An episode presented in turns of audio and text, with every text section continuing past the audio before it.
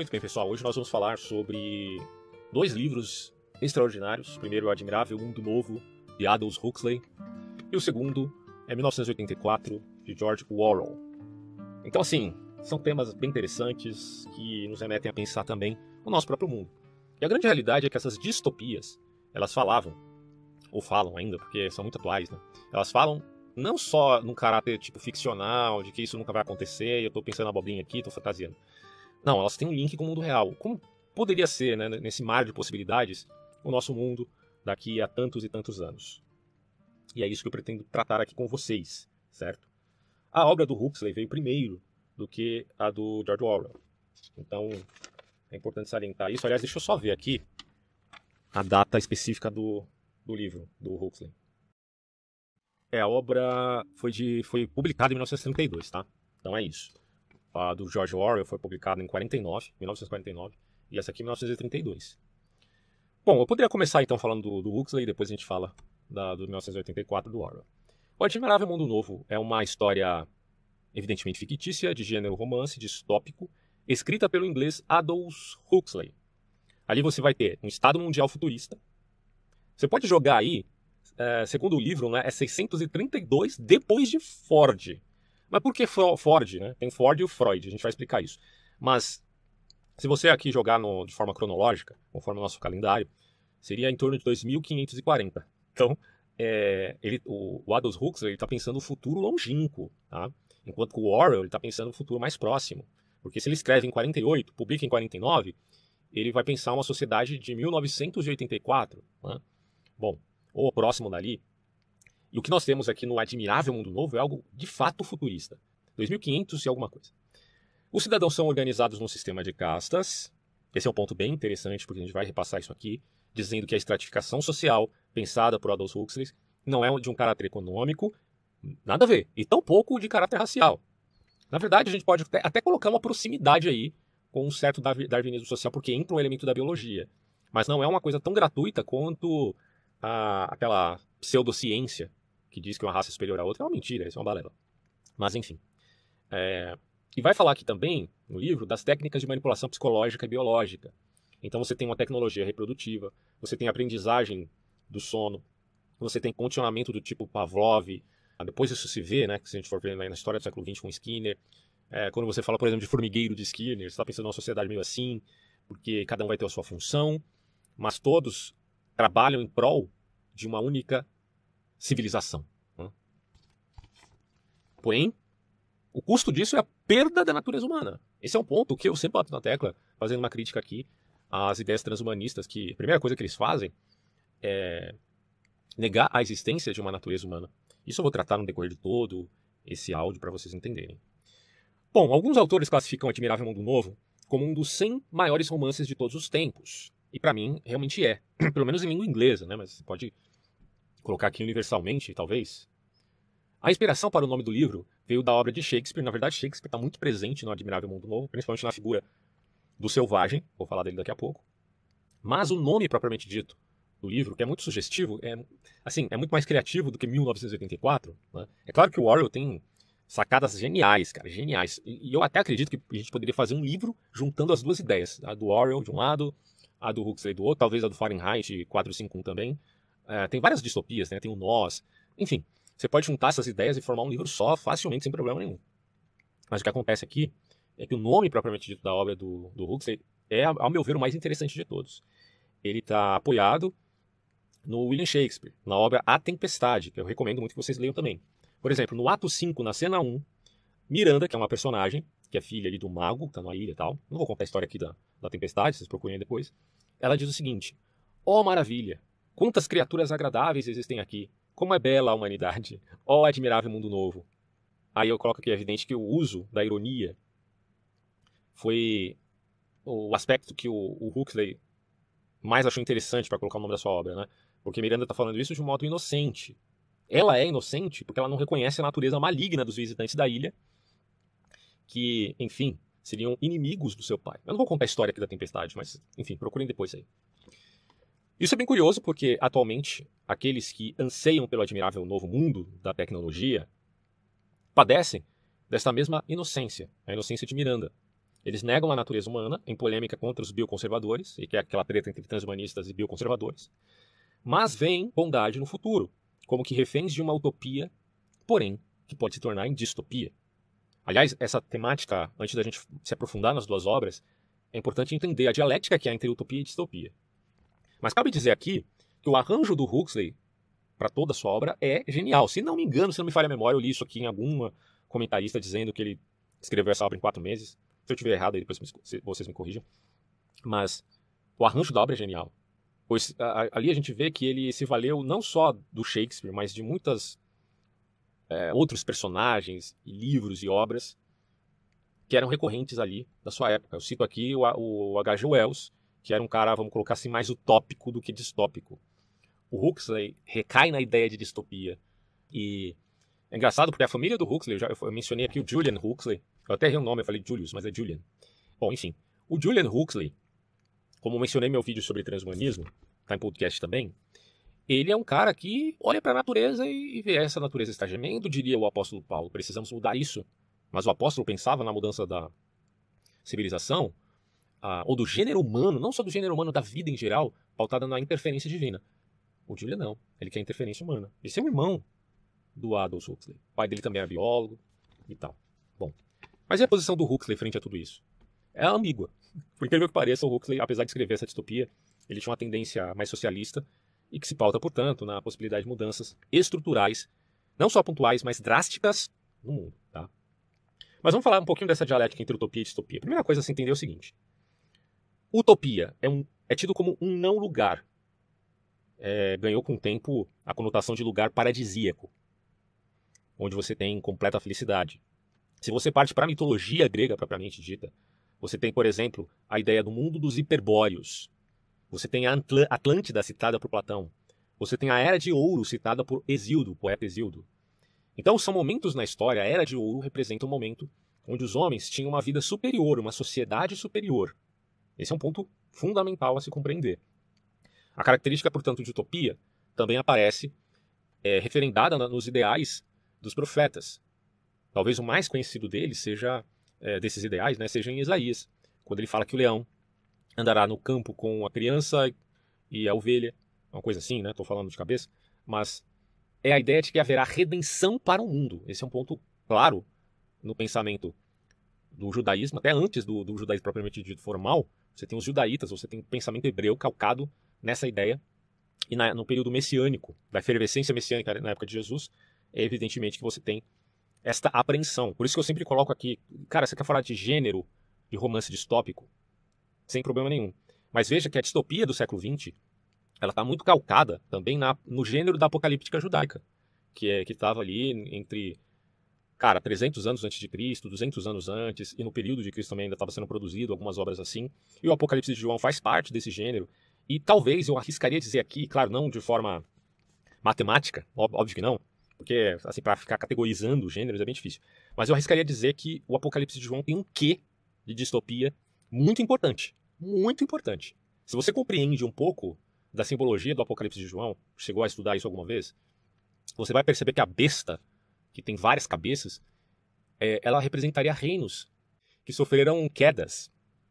Por exemplo, você tem o Egito, você tem os assírios, você tem a Babilônia, você tem os medos, os persas, os gregos, os romanos, faziam parte de impérios. Antes deles ainda você tem Babel, propriamente dita, na torre, né? uh, que depois surge, claro, Babilônia, mas você tem a figura de Nimrod, representando esse ideal de querer construir um mundo para todos, ou um império, é, basicamente centralizar, planejamento central. Né? É engraçado que nesse ponto é, Deus parece que é a favor do, dos austríacos, né? da economia austríaca de descentralização. Uh, para Deus é melhor, deixa as, as, coisas descentralizadas, seu bosta chamado Nimrod. Né? Vamos confundir as línguas. É, tô brincando aqui, claro, mas vocês estão entendendo o que eu estou dizendo. Né? Para João, que está falando de uma, efetivamente, de uma distopia futura, que é o governo do anticristo, que está prometendo paz, riqueza, é resolução dos problemas da humanidade. Porque se, se a humanidade, se o mundo tem problemas, a necessidade de um governo não só do Estado-nação, mas do mundo. Você pode pensar aí, por exemplo, eu, eu vivo citando ele aqui, né, que é o Noah Harari, que tem essa pegada. Então, é, e que é inclusive judeu, né, curioso. Bom, mas a apocalíptica judaica, que, é, ou pelo menos no livro efetivamente de Apocalipse, que é um dos livros mais bem concatenados que você tem desse gênero, talvez até o melhor, né? Que você tenha tanto que ele foi canonizado justamente por, por esses critérios, né, digamos assim. É extraordinário você repensar isso na história, que começa, isso começa lá em Caim. Caim tinha os impulsos homicidas, recebe a marca de Deus por ter matado o irmão. Deus não vai é, fulminar o cara, mas coloca uma marca nele. E a descendência de Caim é aquela que constrói cidades. Bem curioso, né? E é a partir desse sentimento que começou no homicídio. Começou num homicídio. Segundo a Bíblia, o primeiro homicídio que existiu na história. É a partir daí que os homens têm a pretensão de construir cidades e, a partir desse momento, governos, reis e reis dos reis. Ou seja, há de se ter um governo para o mundo, onde os reis são vassalos de um único rei. Então, quando você usa aquela linguagem bíblica do Novo Testamento, que Jesus é o rei dos reis, é porque o governo dele é parte de Deus, não parte da imperfeição humana, porque, segundo os profetas, a justiça humana é um trapo imundo. Né? É um trapo imundo. E assim, é, essa, esse sentimento de uma era de ouro está incluída no cristianismo, mas pautado agora na vinda do, do Mashiach, né, do Messias, do ungido de Deus. ok? E quando você fala de ungido, você está falando, basicamente, no cristianismo de Jesus. Porque por mais que os judeus batam pé e dizem, ah, Jesus não é o Messias porque ele não cumpriu todas as profecias, porque o mundo continuou com problemas, blá blá blá. Mas pela história, Jesus é o Messias. É ungido.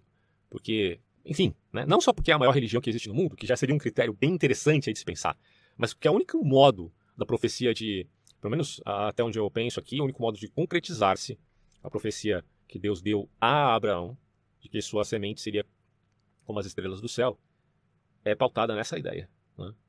Não só de uma herança biológica, como os judeus, em relação a Abraão. Até porque a gente perdeu as tribos, cara. Como é que a gente vai reconstruir essas 12 tribos para fazer um novo tempo? Bom, aí os judeus que se resolvam. Mas no cristianismo isso está dado, porque Paulo vai dizer que Jesus é o descendente de Abraão. E que, mediante essa herança espiritual, todo cristão que admite a confissão de Pedro, é uma pedrinha que está ali levantando é, é, esse castelo que não pode ser derrubado de forma alguma, porque ele tem um caráter espiritual, ele está dentro do homem, não está fora. O reino de Deus, antes de estar fora, está dentro. É, cara, isso é extraordinário, porque os reinos, os impérios, eles padecem porque todo o seu poder está justamente na, naquela ideia de ostentar. Né? Eles ostentam grandes palácios, eles ostentam grandes torres, grandes obras arquitetônicas. E eles são derrubados. Podem até preservar-se as obras como maravilhas do mundo, mas não existem mais. Agora, quando o reino é no interior do homem, isso é uma herança de um cristão para o outro, por exemplo, na narrativa cristã, aí a coisa permanece, continua. Não é necessariamente abalada. Bom, então utopia está dentro dessa coisa do não lugar, do não existe ainda, mas que tem essa conotação paradisíaca. A distopia, por outro lado, é o oposto. Só que é engraçado que na Bíblia as duas coisas andam juntas. A utopia não é tomada de modo algum de uma forma pejorativa, mas ela é legada à ação de Deus e não do homem, propriamente dito. Mas enquanto ação do homem, em vez de utopia, você admite a distopia. Há um certo pessimismo, um certo ceticismo do cristianismo em relação a políticas humanas, que começam ali no Império Romano. E você percebe que os cristãos não queriam derrubar o Império Romano, eles não tinham essa preocupação, porque Jesus andava dizendo por aí que o reino dele não era desse mundo. Então não tinha muita essa preocupação de derrubar o reino ao Império Romano, como havia nos judeus revolucionários, que acabaram por meter os pés pelas mãos e fizeram com que houvesse guerra e caísse o, o Templo de Jerusalém, que foi inclusive uma profecia de Jesus. Né? Jesus profetizou isso e de fato aconteceu. O templo caiu nas mãos dos romanos. E a dispersão foi um pouco depois. A distopia, portanto, é a ironia de que o paradisíaco se torna um inferno. Olha que coisa. Do ponto de vista é, de Deus, não é que é utopia, é concretização. Haverá intervenção nesse mundo, diz o texto de João. E essa intervenção está pautada na ideia que João coloca, numa figura, se é mítico ou não, no seu certo, porque eu não sei exatamente qual é a posição do livro de Apocalipse na realidade, sabe? Eu tenho essa dúvida. Eu sei que é uma linguagem anagógica, certo? Fundamental, é, que tem muitas alegorias envolvidas, muitos símbolos, e eu não sei até que ponto é literal, até que ponto é real. Do ponto de vista da literalidade, está a vida eterna. Né? Isso aí a maioria dos cristãos admitem em toda a história. Agora, do ponto de vista de alguns elementos simbólicos ali, até onde é real não é bem complicado de saber. Mas a utopia, ela sempre está vinculada à ação do homem que termina em distopia. Isso você vê claramente né, no livro de Apocalipse e também em Daniel. Por incrível que pareça, apesar das críticas que se façam à literatura daniélica, ela, ela remonta essa ideia também de distopia pautada nos governos do mundo. E a ironia da, da utopia é a distopia, certo? O paraíso se torna inferno, e há uma falsa felicidade. A utopia fala de completa felicidade. a distopia de falsa felicidade, mas essa completa felicidade só pode ser dada por um poder transcendente. Então talvez nem caiba falar aqui de utopia quando se refere à promessa dada por Deus na intervenção do próprio Deus, porque ele tem poder para tal. Mas quando isso se refere ao homem em suas promessas, aquela coisa do político sempre faz promessas e não cumpre, porque ele é um sujeito finito, então a relação utopia e distopia faz todo sentido. Não há como você pensar em distopia em relação a Deus, porque a justiça de Deus é perfeita. Mas você pode pensar na dialética utopia e distopia em relação às promessas humanas. Aí faz todo sentido esse ceticismo que há na figura dos primeiros cristãos. Apesar que esse ceticismo acabou se perdendo um pouco quando a própria igreja se fundiu com o império. Né? Tem toda essa crítica que a gente possa fazer aí. Utopia fala de progresso. Distopia fala de decadência. Não é curioso isso? Porque o progressismo, o pensamento progressismo em política, ele fala de uma visão unilinear de que você está caminhando para o progresso e isto é inevitável. Caso não fosse, você seria cético, seria conservador. Aliás, uma das minhas defesas a respeito do conservadorismo é mais ou menos essa. É, Conservadorismo não é imobilismo, não é. Assim como ah, o progressismo não tem nada de imobilismo, pelo contrário, o progresso quer avanços acelerados. Daí a ideia feminista de terceira onda, de segunda ou terceira onda, que admitem o aceleracionismo. Vamos acelerar na tecnologia. Vamos acelerar nas descobertas. Vamos mudar o mundo completamente para que as mulheres sejam libertadas, inclusive, do parto. Isso aqui é uma ideia de Aldous Huxley, meu amigo. Está bem clara ali na obra Admirável Mundo Novo. Bom, o aceleracionismo, o progresso, é inevitável para essa gente. Mas quem que deu caráter de necessidade a isso?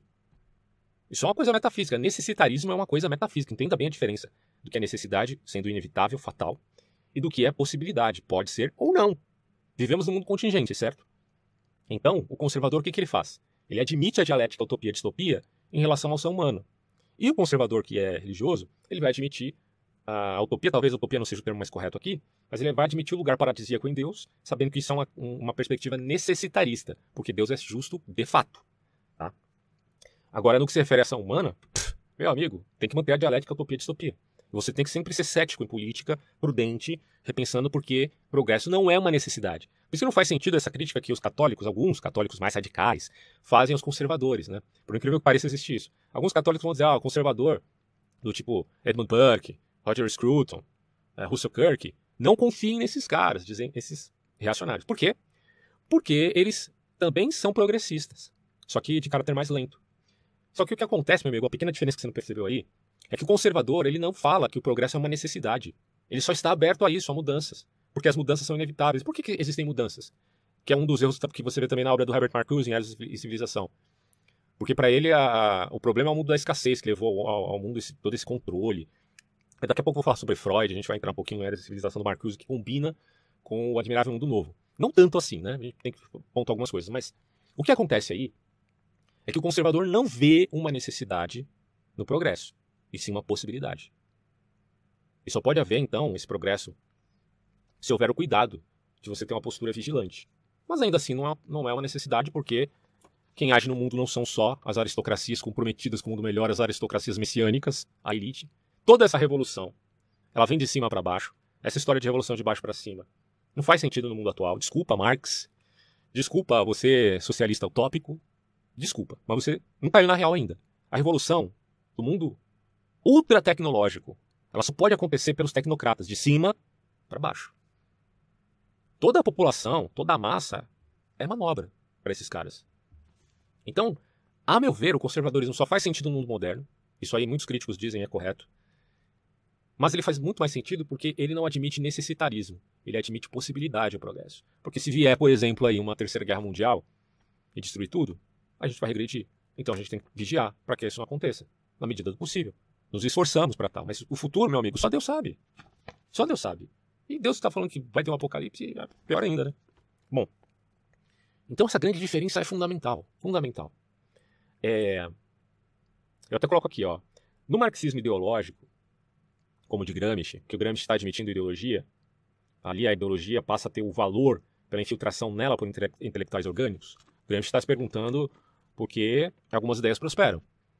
E elas são quase como ideias espirituais. Então ele está pensando, olha, vamos infiltrar intelectuais orgânicos nas instituições, para que eles possam ser representantes das nossas ideias socialistas. Então a ideologia passa a ser como que um lugar, um palco para que as ideias socialistas sejam apregoadas. O Gramsci não está aqui especificando que você tem que educar as pessoas. Ele está dizendo que você tem que se infiltrar efetivamente para trazer essa expectativa tá, do socialismo. Então o Gramsci é muito mais otimista, bota mais otimista do que a escola de Frankfurt. A escola de Frankfurt eram uns caras que estavam pensando filosofia. E então assim, mas se você volta para o marxismo, a ideologia seria o sistema de ideias que legitimam o poder econômico da classe dominante. Então a ideologia para Marx é um problema. Mas do ponto de vista do Gramsci, se a gente pega aqui pela, por uma lógica indireta, o marxismo acabou, acabou sendo uma ideologia também. Né? E o que acontece é que quando Lenin posteriormente percebe a necessidade da figura do aristocrata do poder, podemos colocar aristocrata do trabalho, a revolução em Marx, que inicialmente era de baixo para cima, quanto mais a burguesia centraliza, aumenta-se o número de proletariado e a revolução passa a ser inevitável. Mas agora, em Lenin, pela admissão do aristocrata que traz consciência ao proletariado, volta-se a ter aí, Lenin não vai admitir isso, mas volta-se a ter ali um sistema de castas. Ou seja, a revolução ainda é de cima para baixo. É, claro que Lenin está dizendo que é de baixo para cima, porque esse aristocrata está no meio do povo. Mas não necessariamente, né? Se a gente admite a obra de Anthony Sutton, que houve investimento por parte de Wall Street à Revolução Russa, aí cai por terra toda esse, essa comédia, né? Uh, do leninismo. Cai por terra porque os caras receberam financiamento de quem tinha dinheiro. Vamos lá. Que revolução é essa de baixo para cima, hein? É, só que quando se admite o aristocrata do trabalho, se admite que haverá uma nova elite. Continua o sistema de, de castas. Os caras não vão abrir mão do poder. Não vão. Isso faz parte da natureza humana. Eu repito aqui, Bakunin já tinha avisado isso para Marx. Aí os marxistas expulsaram os anarquistas das reuniões das, da Grande Internacional e ficaram só eles lá, imaginando coisa. Deixa o papel cair aqui. Bom, então é isso, gente, é isso. Uh, há uma imanentização, como diria Vergen, do escatom.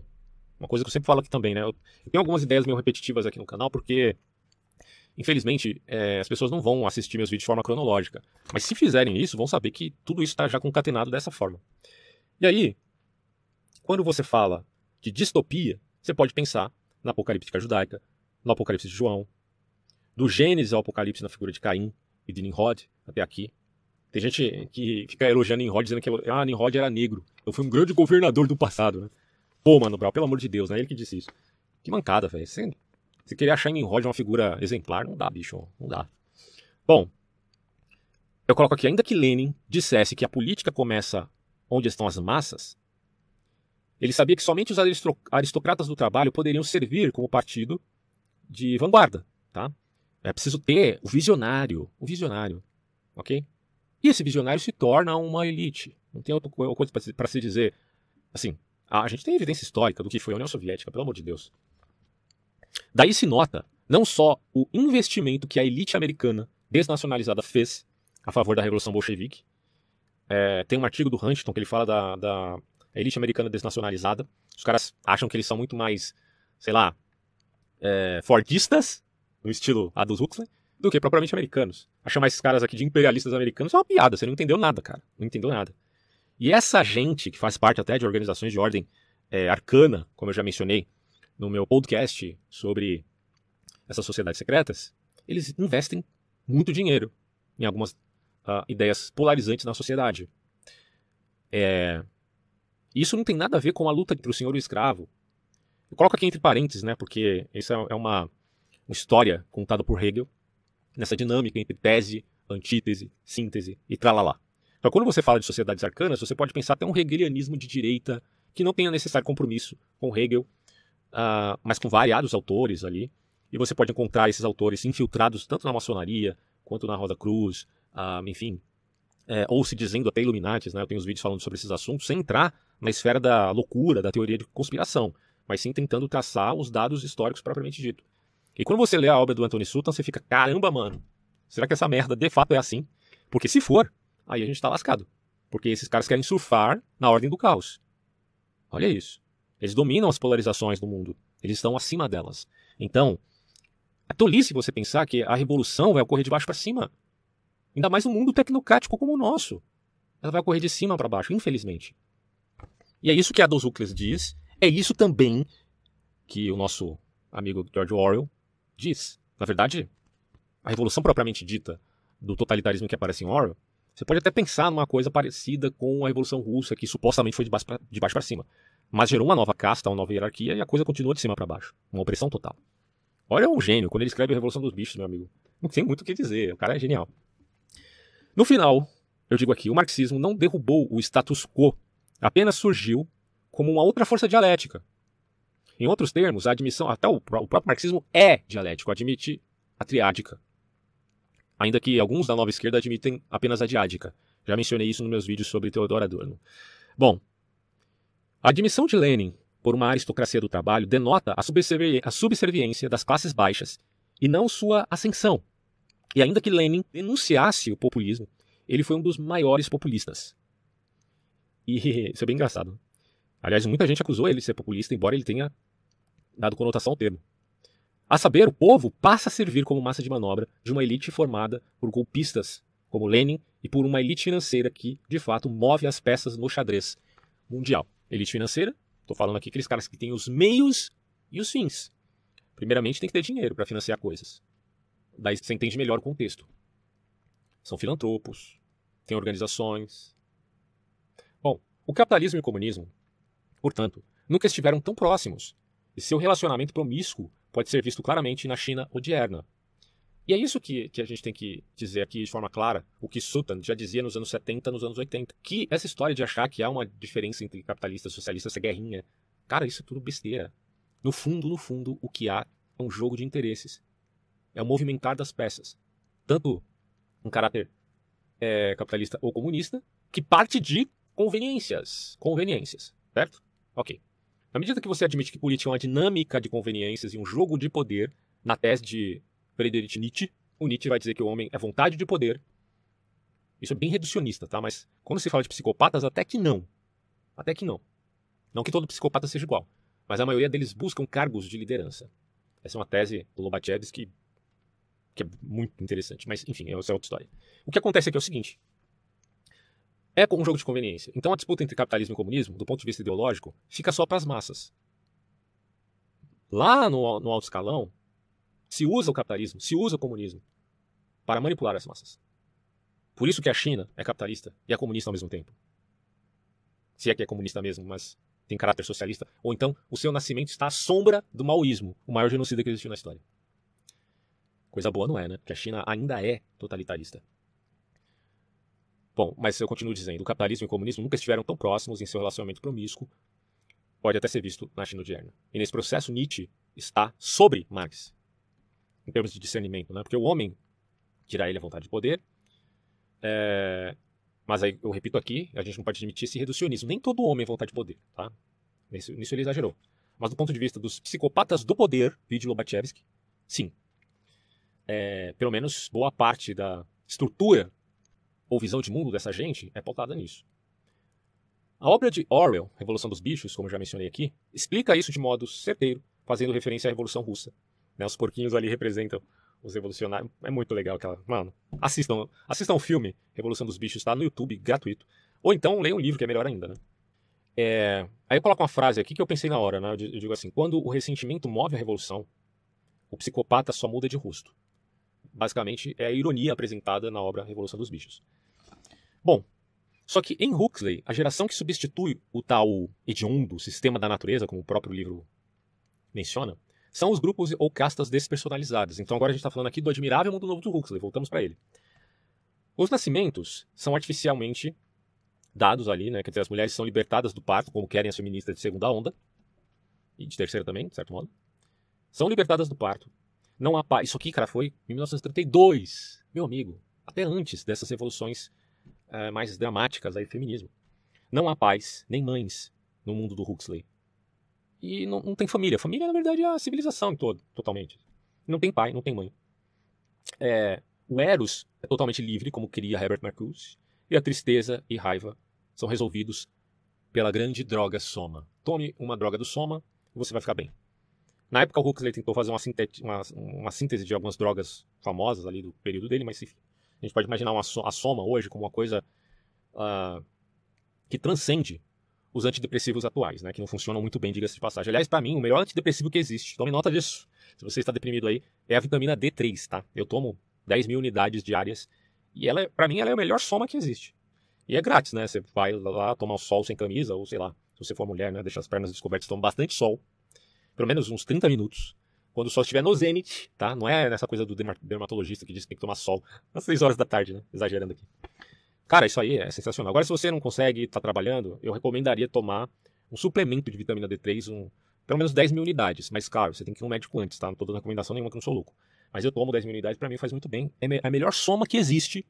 E o Adolf, o Adolf Huxley não deve ter pensado nisso, mas enfim. E é dito aqui. É difícil saber se Huxley cria realmente neste novo mundo, mas é fato que sua ficção é no mínimo plausível se pensarmos, ah, por exemplo, nas teorias do, repito aqui, né, do Herbert Marcuse, em Eras da Civilização, que foi lançado em 1955. É, quando você fala do Era da Civilização, você está pensando numa sociedade que tenta se vincular ali o princípio do id, do Freud, com o do ego. O que é o princípio do ego? Eu tenho aqui no, no, em podcast, em vídeo também, uma aula sobre Freud, tá? sobre as ideias principais do Freud. O ego ele representa o princípio de realidade. E o id, o de impulso e prazer. Ele é originário do ser humano. Então o que o Herbert Marcuse está dizendo aqui, diferente de Freud, porque ele está partindo do axioma freudiano, se é que é um axioma mesmo, para tentar refutar Freud nas suas, na sua conclusão dizendo que a civilização pode é, ter uma síntese entre o universal e o particular. Ou seja, o, o indivíduo ele não precisa ser oprimido pelo todo, como, dir, como diria Theodor Adorno. Há a possibilidade, digamos assim, de que haja convergências. Tá? E é nesse sentido que ele escreve o Era da Civilização. Uma convergência entre o id, princípio de prazer, e o ego, princípio de realidade, o choque que você tem na sociedade. E aí você tem um Eros liberto, e aquilo. Isso é muito parecido com o mundo do Aldous Huxley, que, diga-se de passagem, foi escrito bem antes da obra do Marcuse. Só que tem o seguinte, há diferenças também. Talvez Marcuse não admitisse as castas do mundo do Huxley, mas é uma questão a se verificar em termos de utopia, distopia. Há uma dialética aí. E ainda que o Marcuse diga que a ideia dele não é utopia de modo algum, ainda assim, só porque ele diz, não significa que é verdade, tá? Eu sempre digo aqui, por que, que instituições existem? Justamente por isso, como mencionei já, a necessidade delas existirem para que haja um sistema de organização que ao mesmo tempo dê liberdade para os homens em termos de direitos, só que também deveres, porque a liberdade está alocada neste campo, dirá o liberal.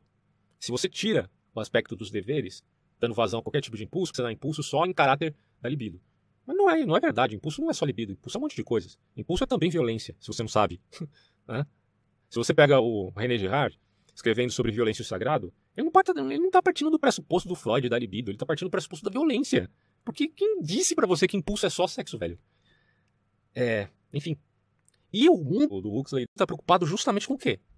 Com a selvageria. Com a violência. Ele não está preocupado necessariamente com aquilo que a gente chamaria é, de libido. Muito pelo contrário, a libido no, no Admirável Mundo Novo é totalmente liberta, como queria Herbert Marcuse. Então, assim, o tom da obra do Huxley é o de uma paródia dos sonhos utópicos de homens, como, repito aqui, H.G. Wells, que era um utópico. A distopia tem ou carrega um pessimismo subjacente, como herdeira da literatura apocalíptica, tendo, tentando né, compreender as tendências do homem em relação à tecnologia, política e sociedade para o futuro. Não só política, né, mas também o aspecto cultural e a religião. Como isso vai ser no futuro? Eles estão pensando isso quando escrevem essas distopias. E isso é muito interessante a gente fazer esse processo de pensamento. Por isso que eu acho que uh, falta muita criatividade e imaginação para os conservadores, né? Eram os conservadores que teriam que estar escrevendo distopias, sabe? Mas eu não estou falando conservador no sentido que se entende no mundo moderno, que o conservador é reacionário, o cara chato, que é imobilista, que não quer progresso. Eu não sou isso aí. Se isso aí é conservador, então eu não sou conservador, desculpa. Eu estou colocando aqui o conservador enquanto alguém que admita as mudanças no mundo, as, as, novas tecnologias, que, portanto, trazem novas demandas, porque essa, essa, essa ideia de que vai acabar a escassez no mundo é uma idiotice, porque quanto mais coisas novas surgem, novas demandas surgem juntas, havendo sempre a necessidade do homem se adaptar a isso. Entende? Então, se o conservador, se o conservador é aquele que simplesmente é prudente e toma cuidado, porque sabe que o, o homem tem pretensão de grandeza, então ele não vai achar que o progresso é uma necessidade, apenas uma possibilidade. Wells mesmo já teria pensado, a gente pode supor aqui, na hipótese de uma tirania corporativa, e que parece que é justamente por isso que a gente critica aí essas grandes corporações ou essas, esses ajuntamentos, esses clubes do tipo Bilderberg, do tipo uh, universitário, né? ou até mesmo nessa, nessa grande escalada do FMI, juntamente com o Fórum Econômico Mundial, de repensar um novo capitalismo mais verde. Existe toda essa preocupação com um novo mundo pautado com regras responsáveis, principalmente em relação às questões climáticas, ok? Bom, tem uma obra chamada Daedalus, de um é, autor chamado Haldane, se não me engano era um biólogo. Ele é aquele tipo cientificista, só que da primeira metade do século XX, está lá nos primórdios, digamos assim, do pensamento cientificista. E ele pensa o um mundo pautado numa, numa revolução biológica, onde o mito Dédalo, que é grego, é, é usado para se referir a essas mudanças. Toda nova descoberta científica insulta o Deus, segundo Haldane, porque ele está pensando aqui na hipótese é, ou crítica que se faça, por exemplo, ao teísmo do Deus das lacunas. Então, assim, você vai preenchendo lacunas, lacunas, então, e vai ofendendo mais Deus, segundo ele. Para Haldane, o avanço científico traria sofrimento ao homem, apesar de tudo. Quer dizer, é, é bem interessante que esses caras eles estão comprometidos a, em avanço tecnológico, científico, de descobertas também, compreender a natureza, mas eles não se esquivam da possibilidade da distopia, não. O próprio Haldane vai dizer, olha, vocês estão loucos, o avanço científico vai trazer sofrimento. Não vai trazer tanta alegria, não, como vocês estão pensando. É... E ele diz isso mesmo se esse avanço científico for acompanhado de ética. Hein? Olha que coisa extraordinária. Apesar disso, ele tinha visões, digamos assim, eu vou colocar como proto-transhumanistas, né? porque o transhumanismo se desenvolveu bastante depois desse autor.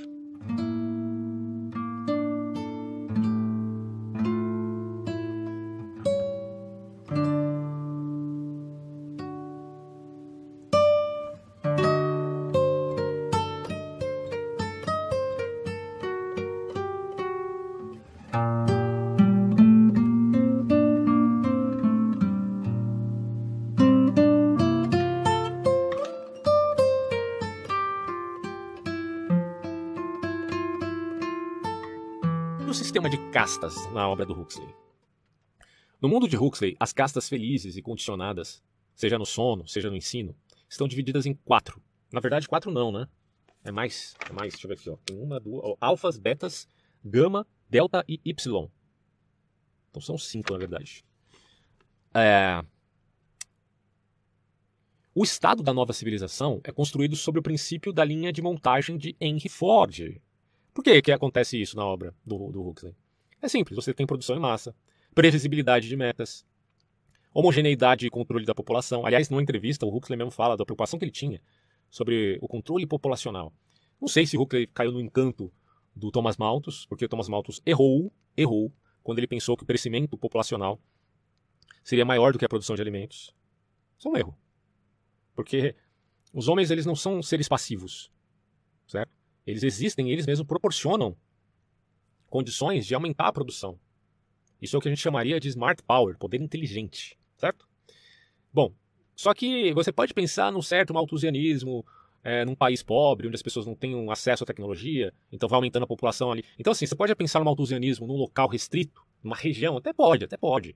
Mas no mundo como um todo, isso é besteira sem tamanho. Então a preocupação contra, com, com, essa coisa da superpopulação não faz muito sentido. Inclusive na, na Nature, ou alguma outra revista especializada de ciência, eles falam que é, até 2100 a população tende a diminuir, não aumentar, por incrível que pareça. Então essa retórica da superpopulação tem muitas falhas. O Huxley admitia isso à época, né? mas porra, ele está falando lá na primeira metade do século XX, ou um pouquinho depois.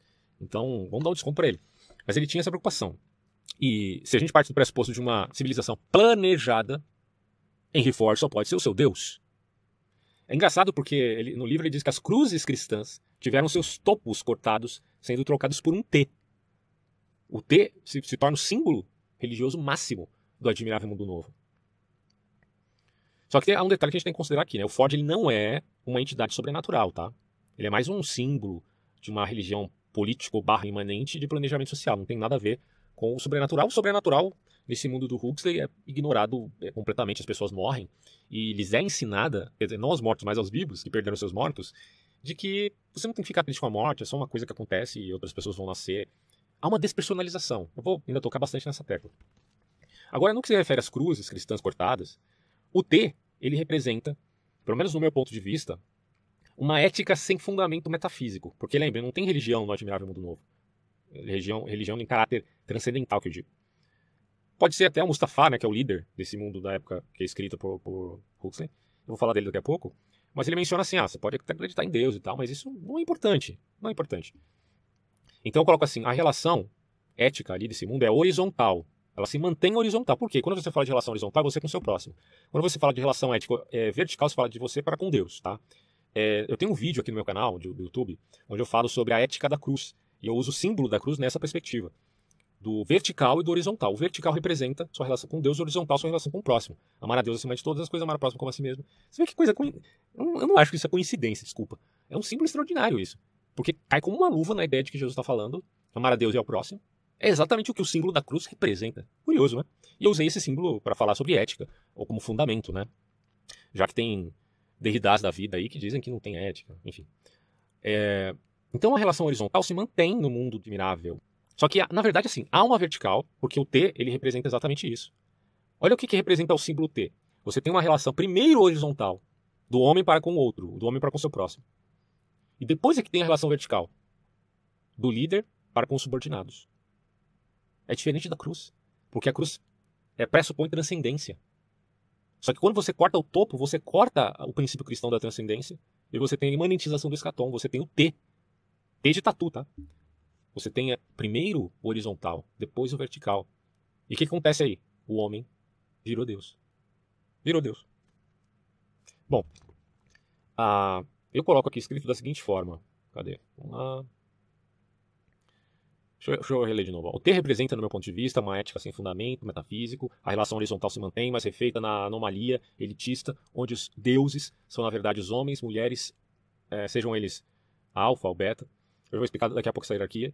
Eles estão no topo da hierarquia social. Eles definem a relação vertical, que era a primazia das religiões. Agora não. Agora quem define é o grande líder da sociedade, imanente. Assim, as pessoas não têm mais relação com Deus e seus símbolos civilizacionais mas com Ford e sua pragmática imanentista. Ou seja, o admirável mundo novo é um mundo encapsulado, onde Deus não entra e onde a atividade humana não sai. Na sociedade adorável, entre aspas, do mundo novo, as pessoas não têm ah, ah, uma educação assim livre, de livre questionamento. Não, a educação ali é condicionada. Tudo bem, as crianças são educadas, segundo Huxley, mas antes elas foram condicionadas até dormindo. Até dormindo. Portanto, há condicionamento, doutrinação e aí sim, alguma educação esteja vinculado a essas outras duas coisas. No entanto, o Huxley não está necessariamente tocando na ideia de engenharia genética, até porque isso é uma concepção posterior à obra do Huxley. Mas já tem ali alguma pista sobre isso. O Huxley era muito inteligente para pensar o futuro. Mustafa Mont é o controlador da ficção do Huxley, ele é o controlador mundial. Tem uma série na, na, Glo, na no Globoplay, se não me engano, acho que é isso, que vai falar do, da obra do Admirável Mundo Novo, só que essa série deturpa tanto o livro eu não recomendo. Mas tem um filme de 1998 que está baseado no Admirável Mundo Novo do Huxley, eu recomendaria esse. E tem um filme também de 1984 do Orwell, que está disponível na Amazon, no streamer da Amazon. Assistam lá, é bem legal, cara. E mas assim, minha recomendação é sempre ler o livro, tá? Ler o livro tanto do Admirável Mundo Novo quanto 1984, porque é fundamental vocês lerem o livro para poder entender o que eu estou tentando colocar aqui, que eu acho que tem tanta riqueza, sabe, nessa análise que valeria muito a pena você ter, ter lido o livro antes. Né? Mas se não leu ainda, me escuta e depois leia o livro, os livros. Bom, então assim, Mustafa Mond é o controlador do mundo, ele reside em uma das dez zonas do Estado Mundial, ele governa é, esse Estado que foi criado num período do, de uma guerra de nove anos que aconteceu lá, foi um grande colapso econômico. Né? é engraçado isso, porque a questão de grandes crises mundiais, elas dão sempre base para uma ideia de centralização global. Isso aconteceu na Primeira Guerra Mundial, na Segunda Guerra Mundial. Muito antes disso, é, o pensamento ou a paradigma das pessoas mudaram muito após a peste negra. Então, esses eventos cata catastróficos, seja da natureza, seja de guerras humanas, eles acabam favorecendo a ideia de centralização global. E isso está acontecendo atualmente no nosso mundo também. O que repensa, o Great Reset do Klaus Schwab é exatamente o pensamento de que você tem que centralizar um pouco mais por conta de novas pandemias que podem surgir, e, claro, da justificativa máxima do, da, da ordem climática. Se a justificativa é válida ou não, é uma questão à parte. Bom, o Henry Ford e o Sigmund Freud, o Henry Ford e o Sigmund Freud, os nomes são parecidos, mas enfim, personagens é, fundamentais para a obra, tá? É claro que eles são da vida real, mas eles aparecem como símbolos e representação do novo mundo. O Ford é como uma figura messiânica para o Estado Mundial, praticamente um substituto de Deus. Isso se dá porque Ford é responsável pela criação padronizada de linhas de montagem, como eu já disse. Além disso, em Ford há a divisão de trabalho, o que nós podemos pensar aí entre o trabalho manual e intelectual. E ali o Estado é, teria o papel regulador. Por isso que é necessário ter essa divisão de castas no novo mundo do Huxley. Já no caso do Freud, que às vezes é confundido com Ford na própria obra, é, é visto como aquele que pensa o sistema nervoso central como cada qual. Podemos colocar aqui como aparelho cognitivo, né, onde cada parte tem uma função espe específica. Você pode pensar, por exemplo, essa dinâmica entre id, ego e superego. Eu vou explicar isso aqui, mas eu acho que um dos pontos fracos, talvez, não sei ao certo, na obra do Huxley, seja, seja essa coisa de achar que no futuro de 2000, no ano 2500 e lá vai bolinha, seja um ano onde a gente vai ter homens fazendo trabalhos manuais. Eu, não, eu acho que isso não faz jus, por exemplo, ao que pensam os teóricos da, da quarta revolução industrial. Eles estão pensando na internet das coisas, eles estão pensando no 5G, então talvez o que haja, na verdade, não seja isso, seja uma. Sei lá, cara. É, poderia pensar aqui nos robôs trabalhando para os homens, tá? Agora, até que ponto vai essa tecnologia em 2500? Meu Deus, é, talvez seja até impossível da gente conceber o que será o ano de 2500. Mas enfim, né? O, vamos falar um pouquinho do Freud. Ó. O id é como que o componente motor, vamos colocar assim, dos indivíduos, tá? As pessoas nascem com isso, elas têm desejos, vontades, pulsões. E eu repito aqui, as pulsões não é só de libido, mas é também é, de uma gama extremamente variada. E o ego, ele se desenvolve a partir do id, mas não só pelo id, mas do id em relação ao mundo social. Então, o que acontece? O ego é a interação do sujeito com a realidade, adequando seus instintos ao ambiente que ele vive. Então, por isso é chamado ego de princípio de realidade. Não que haja total repressão dos instintos por conta do ego. Há apenas um cuidado em equilibrar os desejos ao convívio social. Esse é o ponto. Você tem cuidado aí em equilibrar os desejos e a vida em sociedade. Já o superego, ele se desenvolve a partir do ego. O Freud até diz que isso se dá mais ou menos ali a partir do quinto ano de vida, né? Porque você tem um convívio social mais intenso. A criança depois do sexto, sétimo ano passa a ir para a escola. Então aí as mudanças são bem maiores.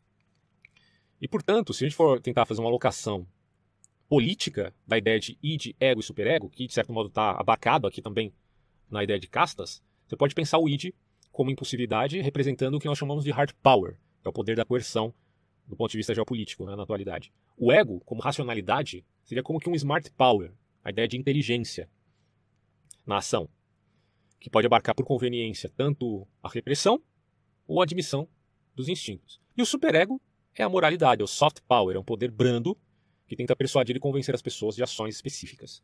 Tá? É...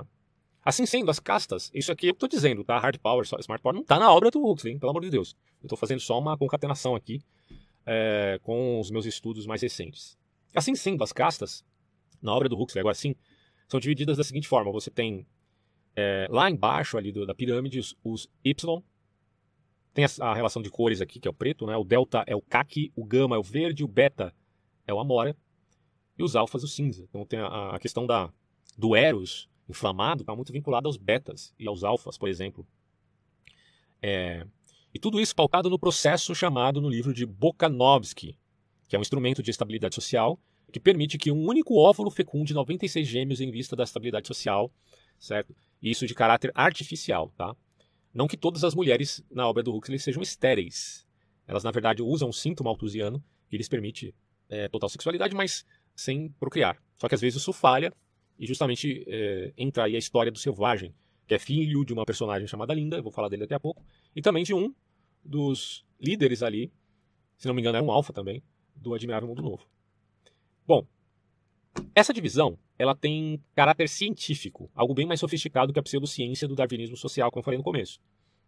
Então você tem um ideal de uniformidade, um, um organicismo, certo?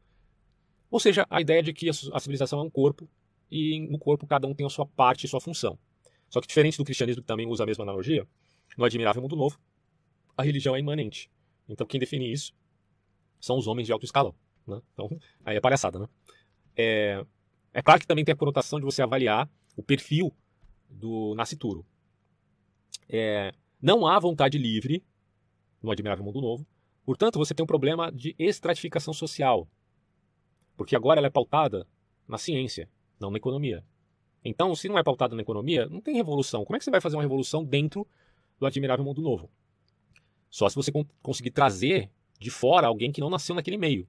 E aí a ideia do selvagem, ele entra no admirável mundo novo e assim, ele é totalmente incompreendido, as pessoas têm muito interesse nele. Só que nem ele consegue fazer nenhuma revolução lá dentro, tá? Porque é uma estratificação social científica, biológica, mas não necessariamente um darwinismo social, tá? Você pode até pensar, talvez, numa vinculação de uma coisa com a outra, mas, por exemplo, não é uma questão de raça, não é uma questão racial. Esse é um ponto que eu quero enfatizar aqui, tá? Não existe mobilidade na, na, na sociedade. Uma pessoa que nasceu Y, ela não pode se tornar um delta ou chegar até o alfa. Ela já nasce daquele jeito, segundo o livro. Porque o que importa, vide método Ford, é o cálculo. Nesse caso, é o cálculo social. E aí entra o pulo do gato aqui do Huxley. A soma tem um papel fundamental. Porque é por ela que se evita as sensações de desprazer e de intranquilidade. Quer dizer, você consegue melhorar as relações de um indivíduo para com o outro, porque quando ele toma a soma, ele fica calminho, né? É um calmante, claro que não é natural, totalmente sintético. Aí eu coloco aqui. Fato é que, a semelhança dos anseios de Klaus Schwab, que é o fundador do Fórum Econômico Mundial, atual CEO do Fórum, o Huxley deixa entender que a sociedade precisou de reformas. E elas implicavam em superar. Olha só como é parecido com esses caras atualmente. Nós temos que superar o cristianismo, a democracia e o liberalismo como conhecemos hoje, tá? A ideia de democracia, claro que não é combatida por um Klaus Schwab da vida, né? Evidente que não. Mas é combatida enquanto uma forma de, entende? Muitas pessoas aí aderem, por exemplo, à ideia de uma democracia direta. Mas como é que faz democracia direta em países continentais como o Brasil, por exemplo? Ou como a Rússia? Imagina a Rússia com democracia direta, bicho.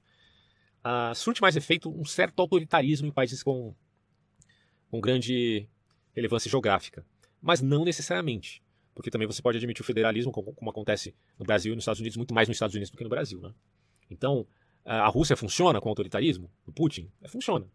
Mais ou menos, né? É, eu não conheço muito bem a Rússia para poder dizer. E o cara quer mais território, quer a Ucrânia agora. É, é terrível. Mas, do ponto de vista do federalismo, é totalmente possível você pensar um grande espaço de terra com um governo uh, que tem essa apreensão descentralizada, né? como deveria ser o federalismo aqui no Brasil, não é tanto assim. É, mas a crítica que se faz ao cristianismo, à democracia e ao liberalismo é praxe do Admirável Mundo Novo. Não é que, que eles são maus, cristianismo, democracia e liberalismo. É que eles precisam ser superados, simples assim.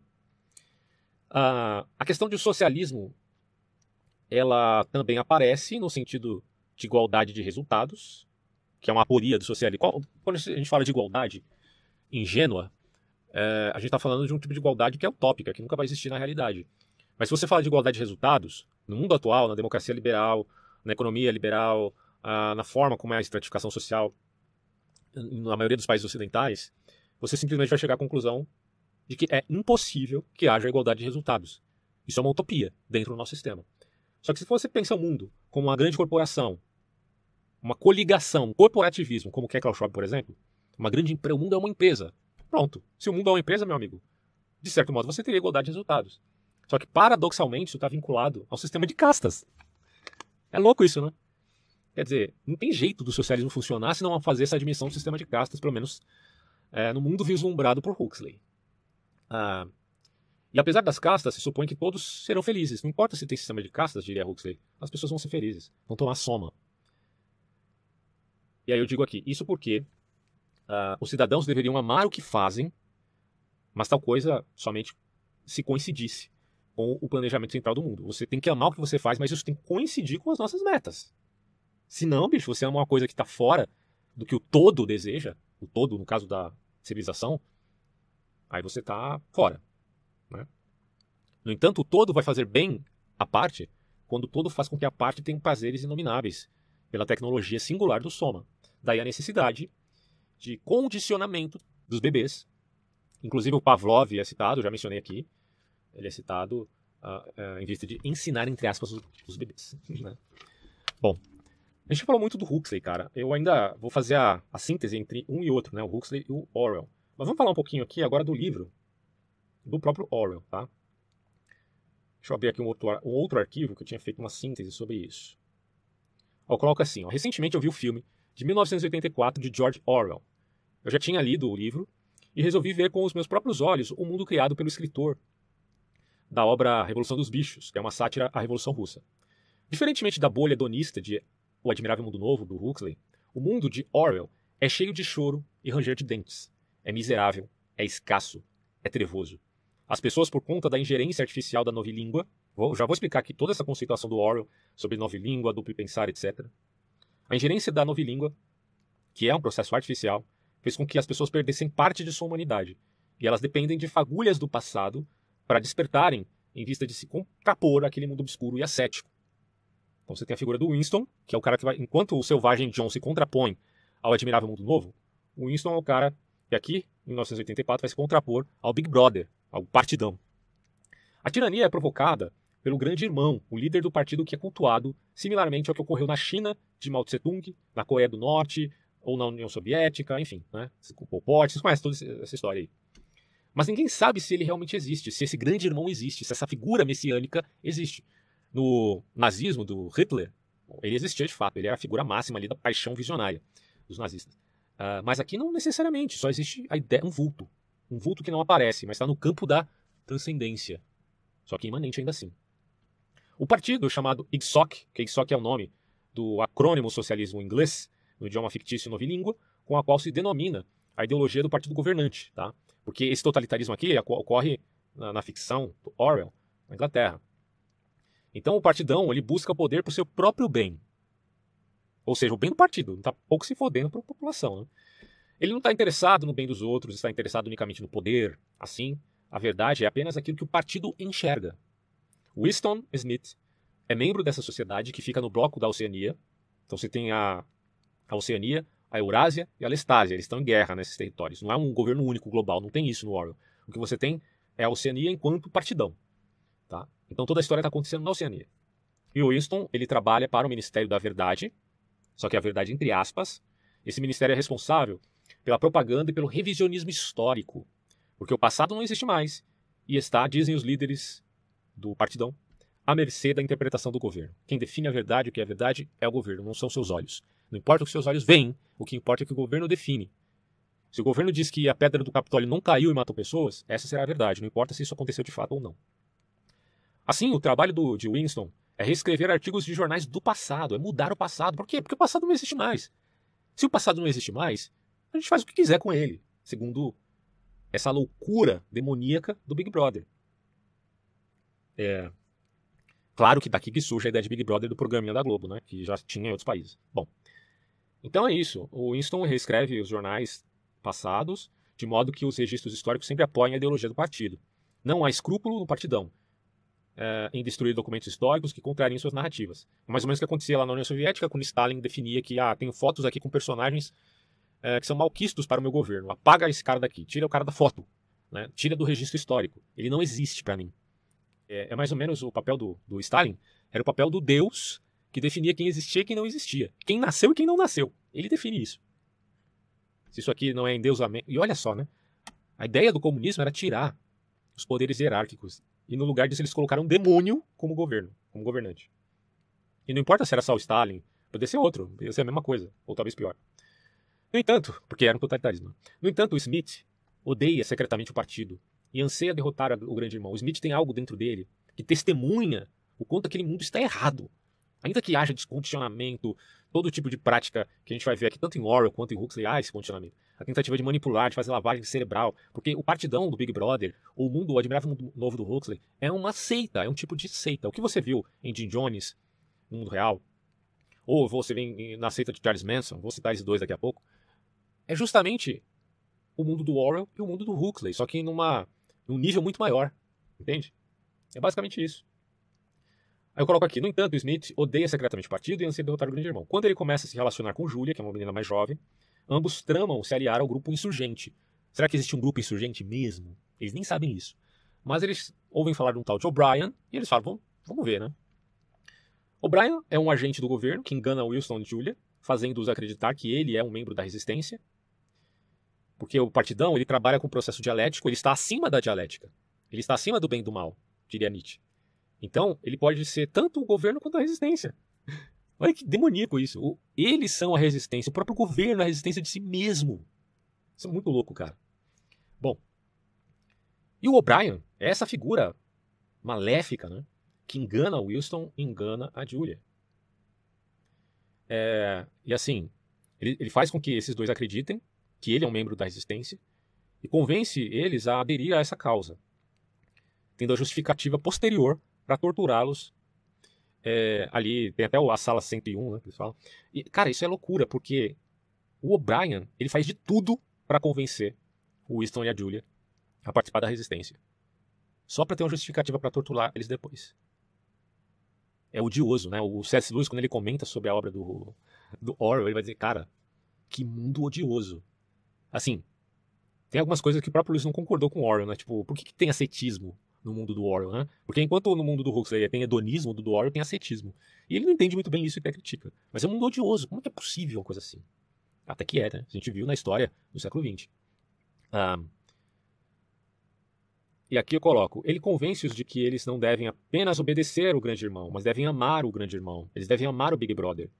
Então não basta você matar essas pessoas como se elas sendo mártires revolucionários, como Trotsky, é, que apesar de todos os defeitos de Trotsky, né, se opôs ao governo de Stalin. Apesar que Trotsky não era fluxicheiro, porque a revolução dele também não era com água de rosas, não. A revolução de Trotsky foi com derramamento de sangue, matou muita gente inocente. Mas nem ele era tão mal quanto Stalin, foi uma vítima de Stalin. Né? para, para o mundo pós-União Soviética, Trotsky virou um herói para o pessoal de esquerda. E o Big Brother jamais poderia aceitar uma situação assim. De jeito nenhum. Não. As pessoas que morrerem na mão do totalitarismo do Big Brother têm que morrer amando o grande irmão. E aí ele fala assim: eles, informam que o grande irmão não quer mártires que morrem exaltando suas crenças. É, todos os traidores do partido, antes de morrerem por traição, tinham que passar pela cura e aprender a amar o Big Brother. Então há, tanto no, no mundo de Huxley quanto no mundo do Orwell, uma espécie de processo de dissonância cognitiva. E veja que dissonância cognitiva é o antagonista mais perfeito que há no mundo para a conversão religiosa. A conversão religiosa é uma maturação espiritual. A dissonância cognitiva é uma lavagem cerebral. É impressionante, né? É, tanto o grande irmão quanto Emmanuel Goldstein. Quem que é o Emmanuel Goldstein na obra? Ele é um suposto ex-membro né, que estava ali na linha de frente, só que se tornou opositor do partido. É como se fosse o Trotsky, né? É, o Goldstein é um opositor do partido. E aí você tem uma cena no filme que é impressionante. No livro também, claro. Ah, que as pessoas têm um tempinho, né? Onde elas podem demonstrar toda a sua ojeriza e ódio pelo suposto Goldstein. Você não sabe nem se esse cara existiu de fato, porque no totalitarismo é, do grande irmão, tanto o Big Brother quanto o, os insurgentes são a mesma coisa. É o demônio, isso aqui é o demônio, então dá coisa pra dizer. Ó, o Emmanuel Goldstein, um suposto ex-membro de topo e agora opositor do partido, forma uma espécie de força dialética que o partido usa, ora para enganar o povo, ora para discipliná-los.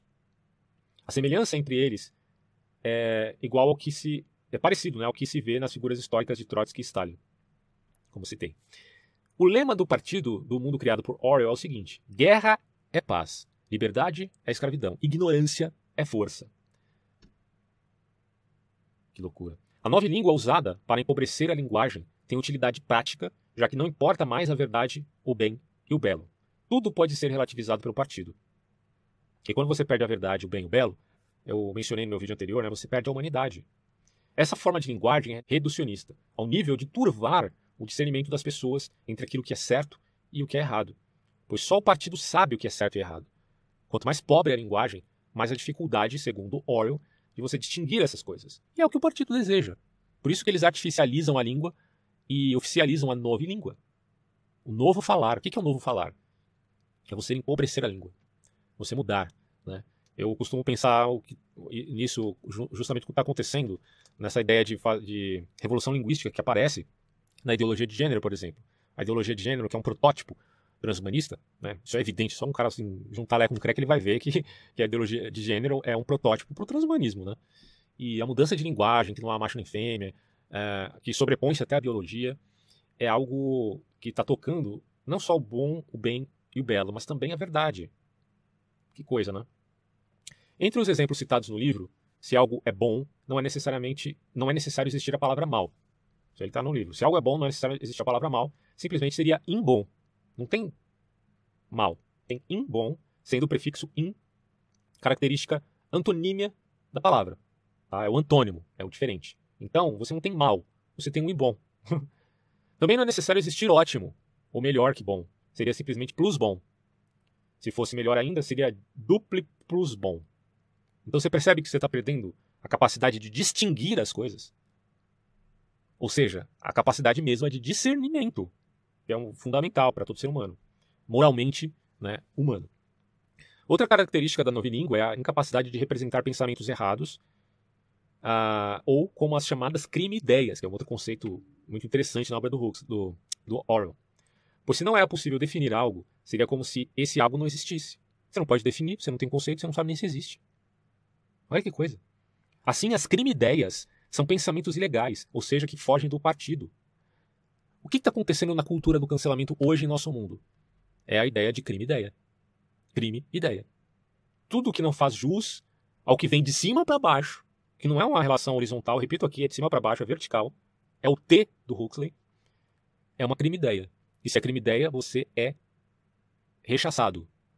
Você é fulminado, você é como se diz aí, linchado virtualmente. O caso do Monark, eu repito aqui, já falei várias vezes, é típico disso. Nos Estados Unidos, você admite a liberdade de expressão de grupos radicais de extrema-direita europeia, como os, os nazistas, e do, da extrema-esquerda comunista que procura a ditadura do proletariado. Nos Estados Unidos é aceito isso. E essa era a ideia que o Monark quis expressar, infelizmente de uma maneira bem burra, e acabou trazendo toda essa confusão.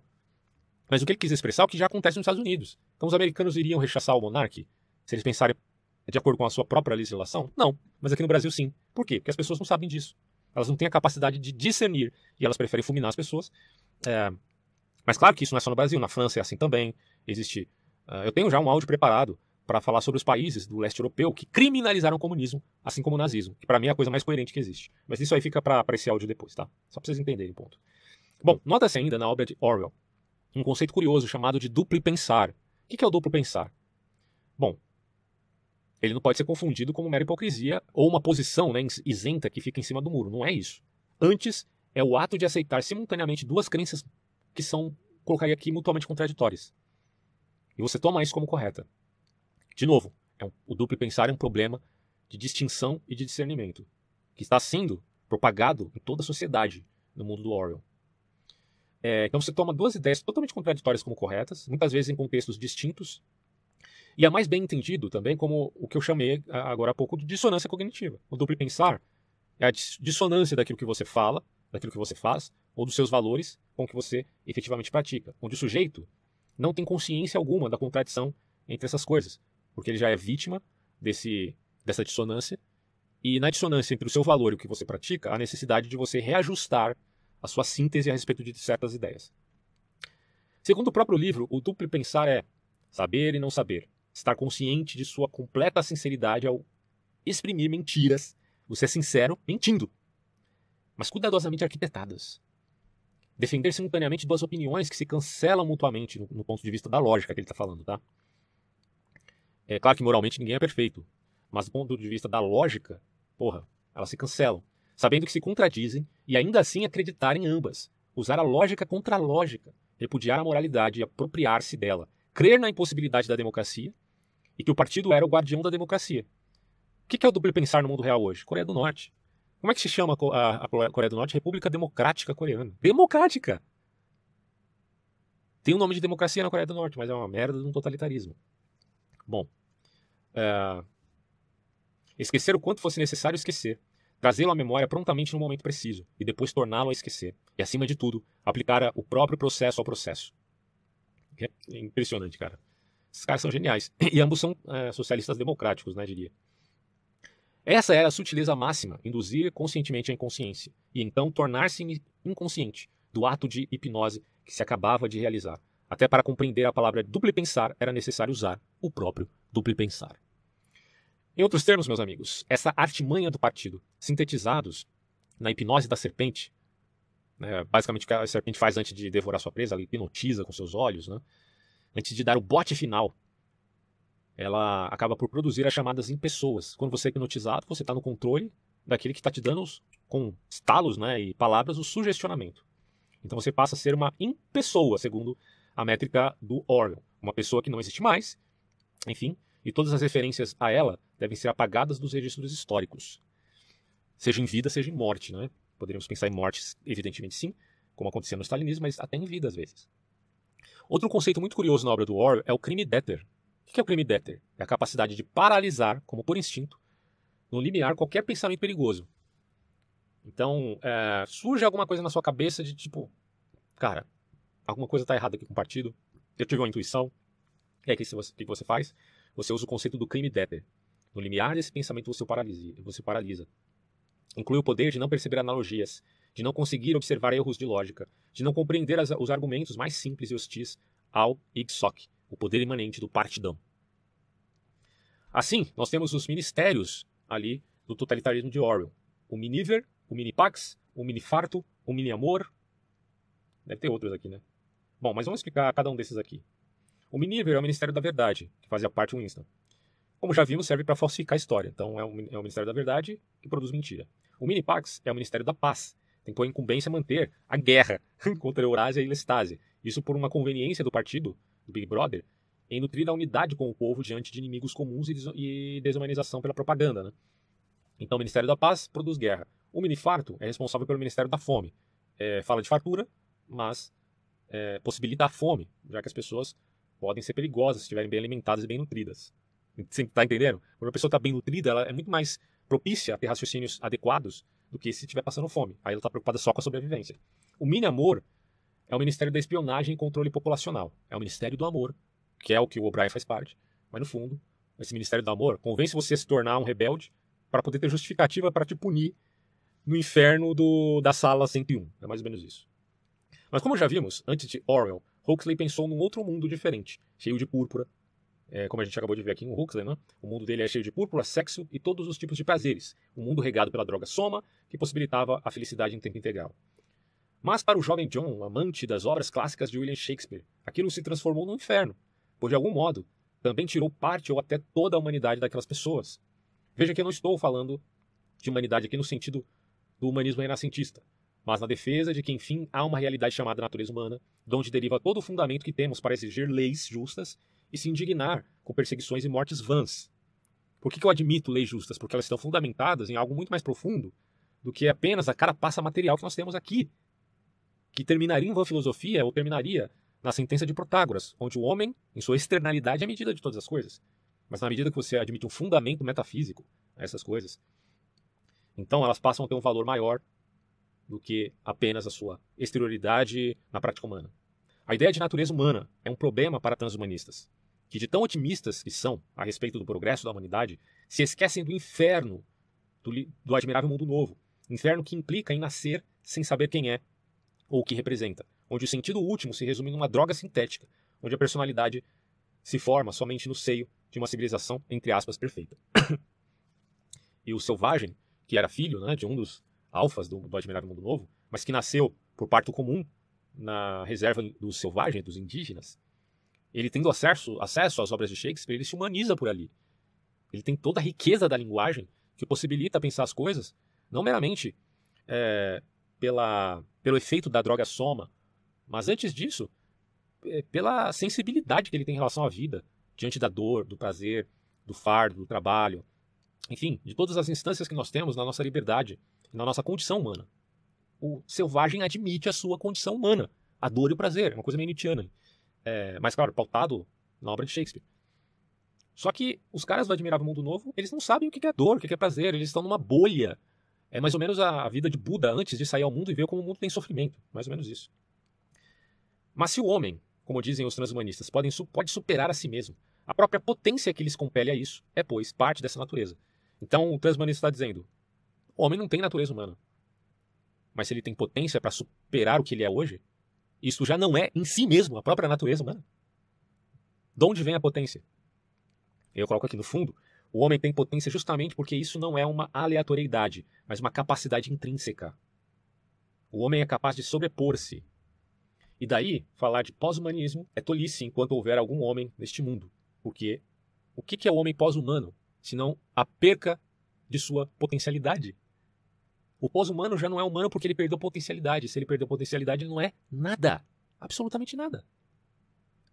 Ou você quer falar de pós-humanidade enquanto o homem se torna um robô, que não tem expressão nenhuma? Faz sentido isso? Óbvio que não. Então não dá para falar de transhumanismo enquanto pós-humanidade. Embora alguns transhumanistas admitam isso, creio eu, de modo completamente errôneo. Eu posso pensar sim num homem que tem um braço mecânico, que tem um coração bombeado artificialmente. Sei lá, você pode pensar. É, o óculos em si, né? É uma capacidade é, de corrigir a visão. Você pode pensar nessa, nesses aparatos, nesses aparelhos que capacitam você a superar as suas deficiências. Mas isso não é transhumanismo. Transhumanismo é você pensar, apesar que pós-humanidade e transhumanismo não é a mesma coisa, né? Mas enfim, é você achar que o que você é depende apenas do caráter da possibilidade, não da potencialidade. Isso é um erro.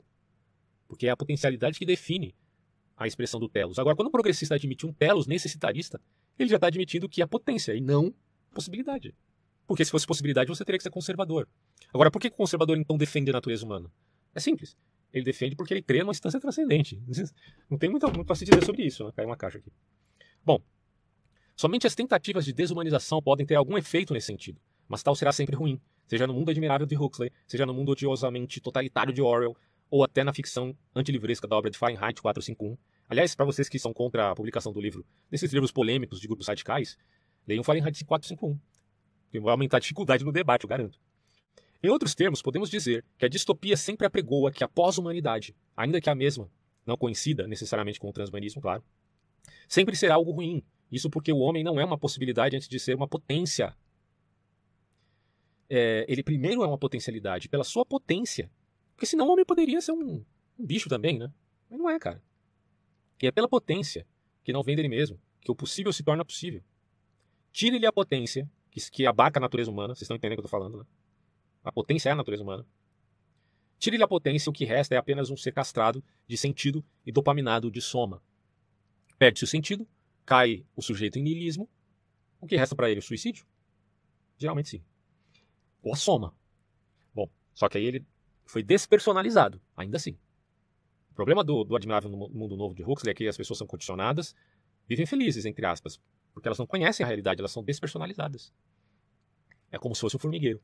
É por isso que disse em meu vídeo anterior que o nazismo não é o único mal desse mundo. O nazismo e o stalinismo serviram de base para o que Orwell chamou é, de Big Brother, do governo em SOC com o Big Brother. Né?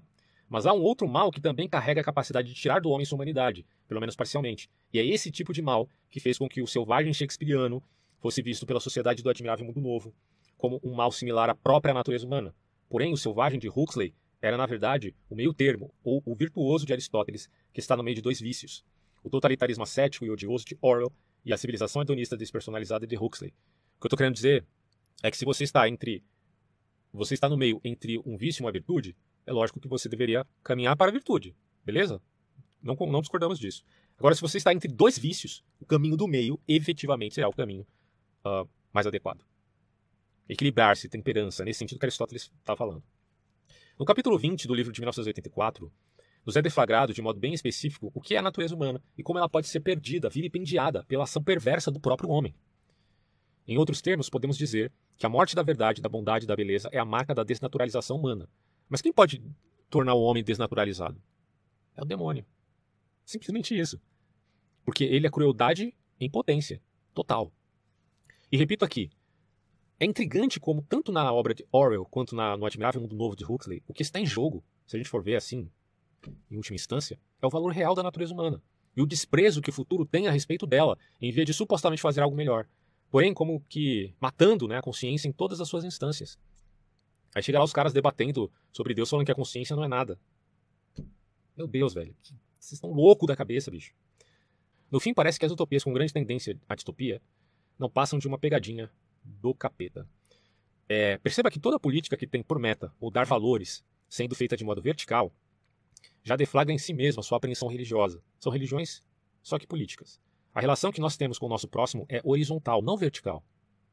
E quando você tem uma relação vertical com o seu próximo, você acaba por endeusá-lo. Se eu dependo de valores que vêm de uma elite, ou seja, de cima para baixo, para daí definir a, a, minha postura moral, isso certamente tirará toda a legitimidade da minha ação. Porque eu estou sendo coagido, na verdade.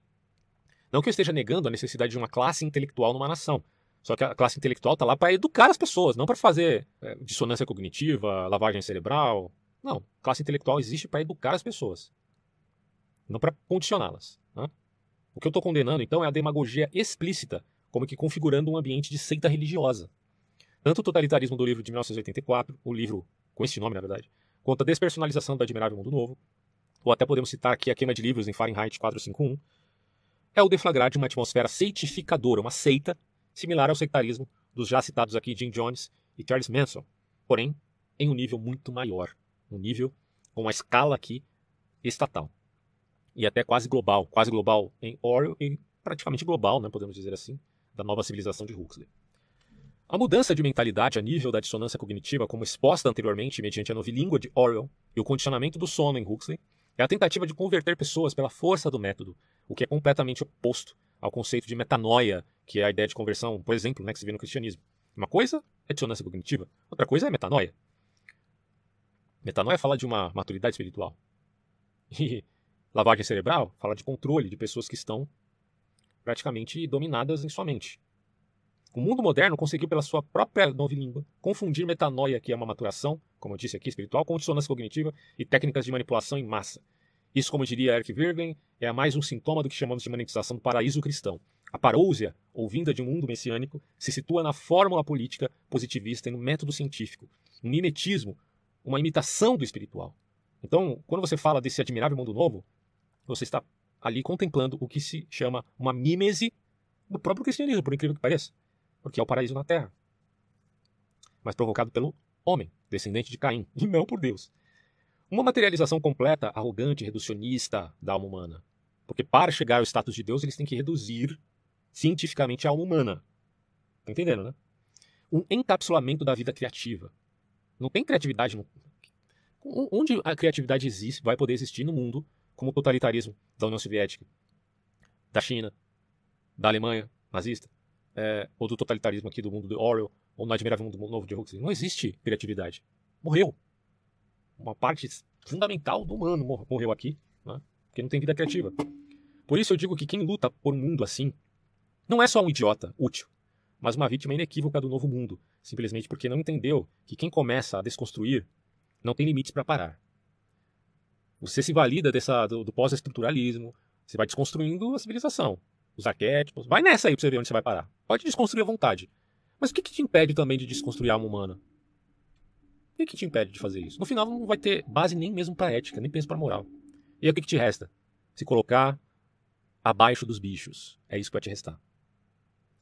Um crítico social chamado Niall Postman comparou os mundos de Orwell e Huxley dizendo o seguinte, eu vou ler isso aqui para terminar, tá? O que Orwell temia era aqueles que proibiam os livros, Assim, ele tá só resumindo a coisa, muito mais que isso, né? Mas tudo bem. O que Huxley temia era que não houvesse motivo para proibir um livro, pois não haveria ninguém que quisesse ler um. Orwell temia aqueles que nos privaram de informação. Huxley temia aqueles que nos dariam tanto que seríamos reduzidos à passividade e ao egoísmo. Orwell temia que a verdade fosse escondida de nós. Huxley temia que a verdade fosse afogada em um mar de irrelevância. Orwell temia que nos tornássemos uma cultura cativa. Huxley temia que nos tornássemos uma cultura trivial. Muito profundo, né, cara? Preocupada, uma cultura trivial preocupada com algum equivalente das sensações, da orgia, da pornografia, etc.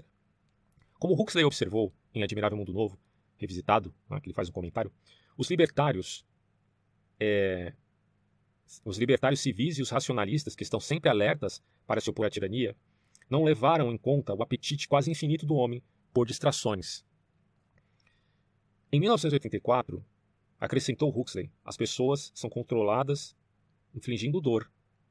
E o próprio Huxley fala isso em relação ao livro do Orwell. Em Admirável Mundo Novo, porém, eles são controlados infligindo prazer. Certo? É mais ou menos Pavlov, né? Você faz o que os animais quer, os animais fazem o que você quer, porque você promete a eles ração, que eles gostam. Em suma, Orwell temia que o que odiamos nos arruinasse, e Huxley temia que o que amamos nos arruinasse. Só que eu acho assim, eu penso que, no caso do Huxley, quanto mais soma, menos criatividade. Porque não vai ter dor nenhuma também. Né? A dor tem um papel, claro, que se for é, em grande escala, é uma tortura, vai te matar, isso é ruim. Mas ela também tem um papel referente tanto a dor e prazer, tem, são papéis fundamentais para trazer ao homem a capacidade, até mesmo de ter empatia com o seu próximo. Né? Se você não tem dor, como é que você vai ter empatia para com o outro? Então, esse tipo de coisa é de salutar importância, refletir, porque é o mundo futuro é, certamente trará muitas novidades para nós aí. Finalizo por aqui então esse vídeo e até próximos áudios.